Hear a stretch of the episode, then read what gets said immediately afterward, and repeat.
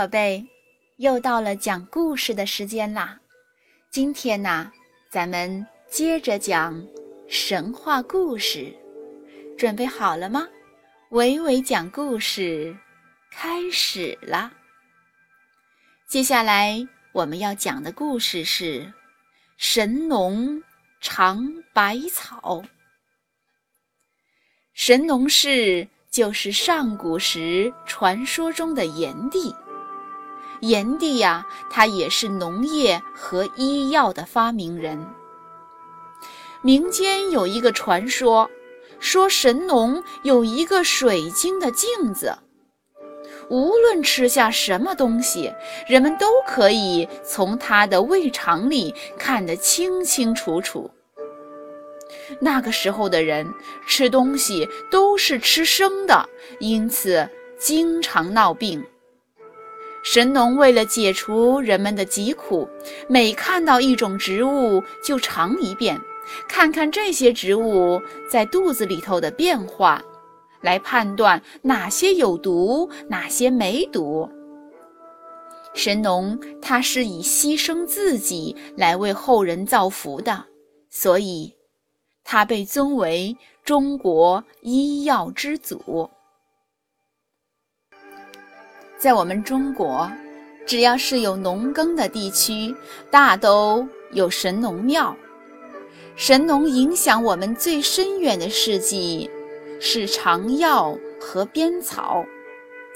传说湖北西部森林药库神农架，就是因为神农搭架采药而得名的。传说呀，神农采药到了神农架，看到这里药草众多，就打算在这里长期待下去。他请来了石匠，雕刻了两只石狮子，准备放在自己建造的宅地门口。石匠格外卖力，手都被磨破了，鲜血染红了石头。七七四十九天之后，两只石狮子终于雕成了。可石匠啊，也累死了。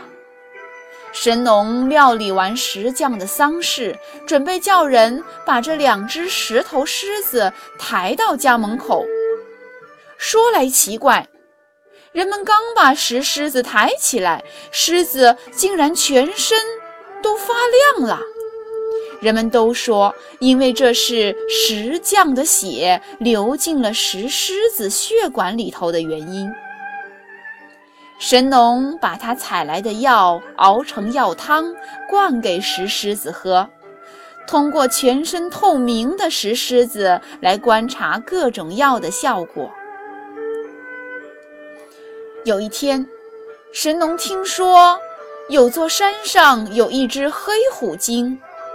看到神农让石狮子来尝药草，担心狮子活下来会夺走了他的大王之位，于是黑虎精就把绝壁上采来的一株断肠草偷偷地放进了神农的药篮子里。神农不知道，将药草喂给了石狮子，结果两只狮子双双毙命。一天，神农采药回来，发现死后被抬到山下的一只狮子竟然复活了。原来呀，石狮子躺在山坡上，旁边有一棵小树，树叶上的露珠正好滴到了他的嘴里。神农就想啊，这一定是一种可以解毒治病的药草吧。于是，神农将它采下来，熬成汤，给另一头石狮子喝。果然，另一头狮子也活了。神农他自己也尝了尝，觉得这药物不仅味道甘甜香醇，而且还有提神的功效，就向人们传播了它的妙处。渐渐的，大家都用它来做饮料。并将这种树叶取名为茶叶，从此茶文化风行于华夏大地。也有传说说神农最后是被这种名叫断肠草的草药给毒死的。据说那时候他看见一种开着黄色小花的小草，花萼一张一合地动着。神农感到很好奇，就把叶子放进嘴里慢慢咀嚼。一会儿，他就感到肚子很难受，接着肚肠一节一节地断开了。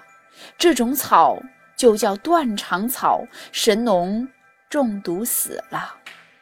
后人为了纪念神农为农业和医学做出的功绩，就世代。传颂着神农尝百草的故事。故事讲完了，宝贝，再见。